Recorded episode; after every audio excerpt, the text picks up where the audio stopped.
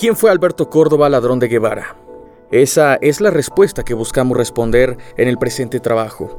Además de conocer detalles de por qué surgió su apodo o cómo era como head coach de los Potros Salvajes, equipo con el que conquistó un par de campeonatos de categoría intermedia y que lo hicieron merecedor a que el estadio de la ciudad universitaria llevara su nombre hasta la eternidad.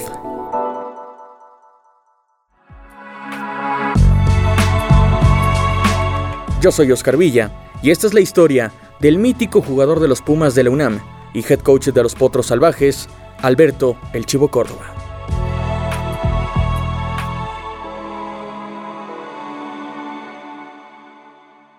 Criterio Noticias. Se ve, se lee y se escucha.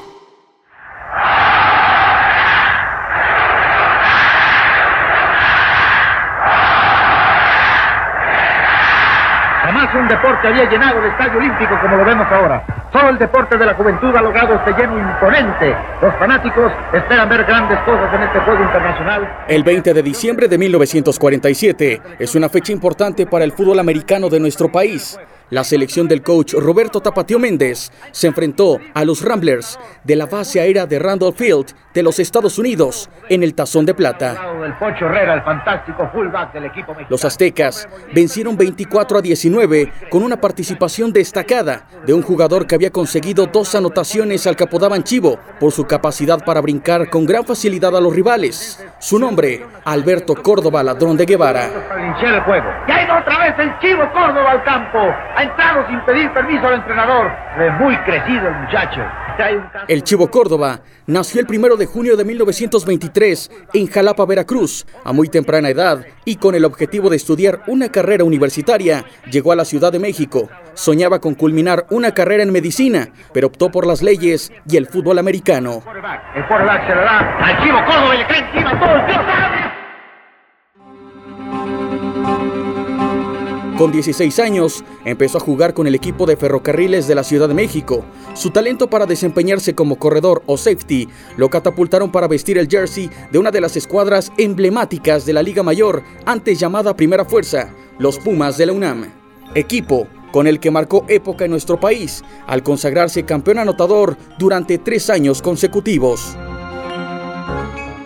muy, muy ampliamente reconocido en el ámbito del fútbol americano a nivel nacional, sobre todo por, en, la, en la Ciudad de México. Él se hace y se, eh, se consolida como jugador. Pablo Andrade exjugador y expresidente de la fraternidad Potros Salvajes. Jugador en la UNAM, pues fue un gran jugador, un jugador de, de grandes cualidades, le hizo ser merecedor de defender los colores de la selección mexicana y se tienen gratos recuerdos de su participación en, en, encuentros contra equipos de Estados Unidos y que de ahí se le siga recordando por eh, muchos años. Eh, fue un ícono en este sentido de la propia UNAM para el crecimiento del fútbol americano en esa institución nacional.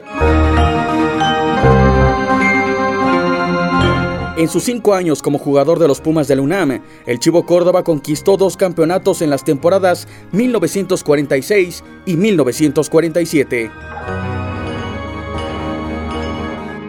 no vinieron a mí porque yo nunca lo vi jugar, ¿no? Más que una vez. Eh, como el mejor jugador de fútbol americano en México. Víctor Alberto Córdoba Escorcia hijo del Chivo Córdoba. Bueno, en primer lugar, su forma de jugar, él acostumbraba a brincar a los jugadores, o sea, a los defensivos, a los defensivos, acostumbraba a saltarlos. Por eso fue el mote de Chivo. Y aparte, este, jugó en la defensiva, pero ahí no destacó tanto como, como cuando estuvo jugando de, de half, de, halfback. Ahí le pusieron este, pues el mote de Chivo por su cualidad de saltar a los contrincantes.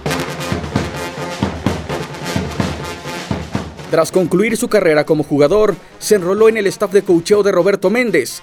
Tuvo a su cargo a equipos como el representativo de comercio o de leyes de la UNAM.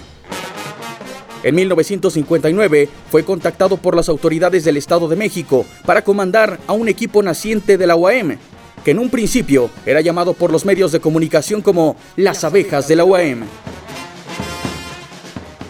Se incorpora al equipo de Potros Salvajes con invitación expresa de, del doctor Gustavo Vaz Prada con una tarjeta que le entrega el propio Oscar Guadarrama al Chivo Córdoba para que se viniera a, a coachar. Bueno, empiezan a entrenar en 1961, no había, te reitero, ningunos otros equipos, sino que él empieza a formar el equipo de, de intermedia. Ahí el tema es de que llega y se crea el equipo de fútbol americano en 1961 e inicia el, el equipo de fútbol americano registrándose en una liga, no tengo ahorita el nombre preciso, se registra una liga y empiezan ya los, los juegos oficiales.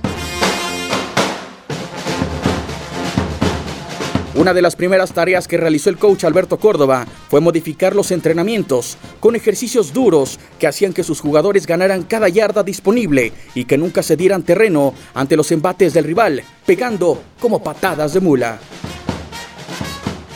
Se debe a que siendo potros eran fuertes, habían logrado adquirir una buena condición física, aunque no eran su mayoría jugadores de talla muy desarrollada, Inocente Peñalosa García, cronista universitario. Hicieron más bien una talla normal, pero eran fuertes y seguramente en sus estrategias de defensa, sobre todo y de ataque, eh, llegaron a jugar con tanto brío, ¿verdad? con tanto entusiasmo y tanto coraje, que posiblemente alguien hizo ese comentario de que pegaban como patada de mula, porque pues era un equipo triunfador.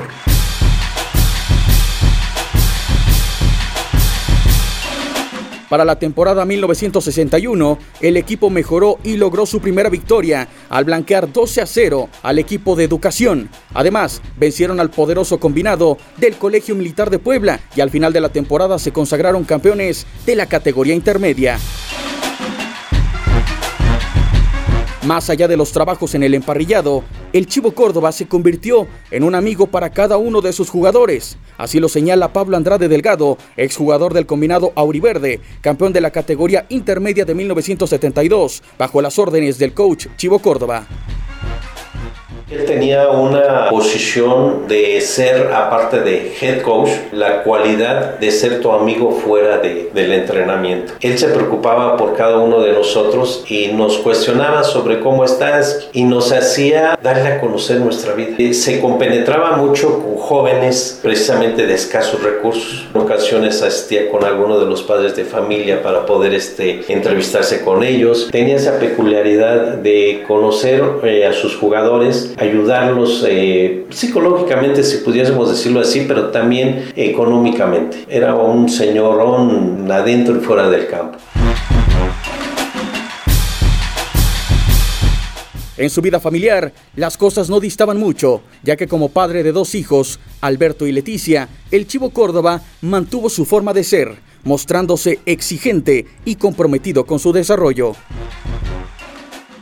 Como papá era un padre muy exigente, pero a la vez muy cumplido, o sea, sí muy cumplido, prometía algo y lo, lo cumplía siempre, muy responsable, o sea, aquí como, como jefe de familia nunca pudimos quejarnos de nada.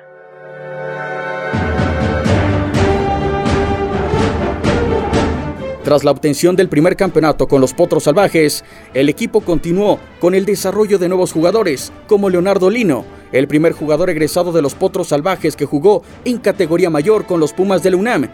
Sin embargo, el coach abandonó al equipo por cambios en la administración de la entidad.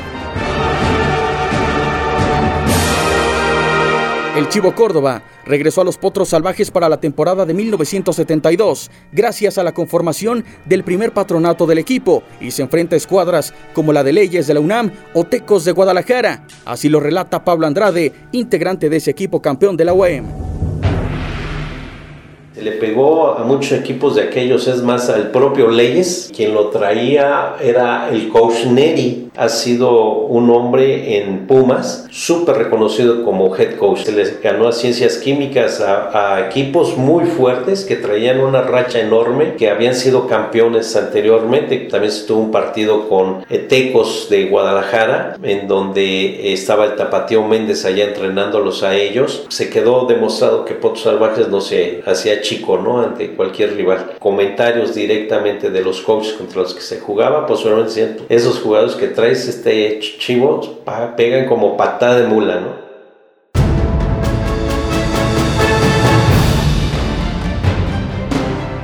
Para los siguientes años, el equipo de la UAM continuó con el desarrollo de jugadores y de nuevas categorías, sin embargo, quedaron al margen de los campeonatos. El 8 de febrero de 1978 falleció el coach Alberto Córdoba, lo que dejó un hueco en la institución auriverde, en el mundo del fútbol americano y en sus jugadores, pero sentó las bases en la estructura de una escuadra competitiva en el fútbol americano del país. Pues el equipo ya estaba muy este, afinado, muy ajustado y bueno, hacían un conjunto muy eficiente porque ya los jugadores entre ellos se conocían muy bien y conocían las ideas de su coach, su entrenador y el Chivo. El Chivo Córdoba diseñaba estrategias para que los resultados fueran favorables.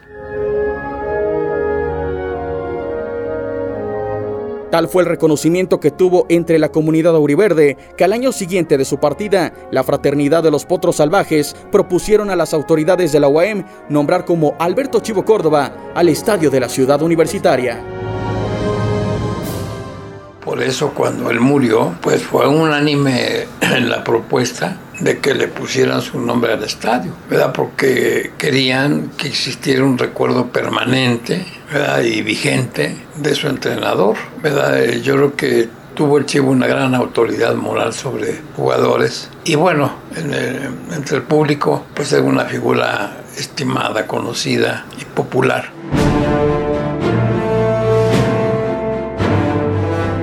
El coach Alberto Chivo Córdoba dejó una escuela en Los Potros Salvajes que hoy en día sigue vigente al entrenar con esmero y dedicación para defender los colores verde y oro. Además, enseñó a todos a reconocer en sus compañeros como hermanos en el terreno de juego y también fuera de él en un entrenamiento, sale la jugada, salgo a bloquear, también jugaba yo como ala, y caigo en el, en el piso. Cuando troto de regreso, cierro las manos para correr, pero me encuentro que la mano izquierda no la podía cerrar, entonces volteo a verme, eh, uno de los dedos se me cruzó totalmente aparte, arriba de, de, los otros, ¿no? Entonces me espanté mucho y le grité al coach, coach, coach, y cuando me ven dice, ay, no seas marica, no pasa nada. Y en ese momento, volteate, lo agarra, lo jala y me lo coloca. Eh, sabía hasta los principios de, de, de, medicina deportiva, ¿no? Entrenador, este, psicólogo, médico, ¿no? Y además un gran amigo.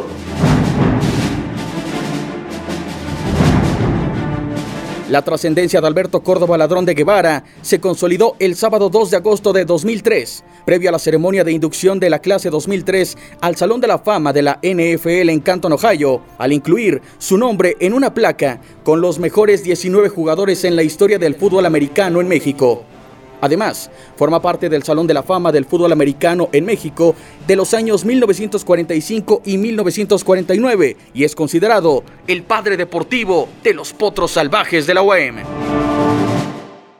Yo creo que todos han sido parte de sus, sus tiempos, ¿no? Yo creo que él podemos decirlo como el padre de los, de los inicios del fútbol americano en Toluca, en, en, Potros, ¿no? Porque después vino un Leonardo Lino también como entrenador, o sea, el Chivo Córdoba entrena a Leonardo Lino. Leonardo Lino se va a Pumas a jugar por recomendación del Chivo, pero las características de don Alberto como head coach difícilmente las vamos a poder volver a encontrar. El padre de los Potros, pudiésemos decirlo así eh, como entrenador.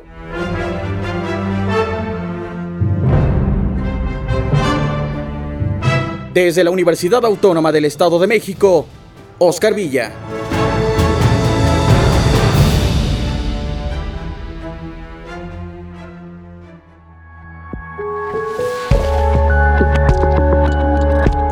Este reportaje, producido por Andrés Gutiérrez, es un trabajo del equipo de Criterio Noticias.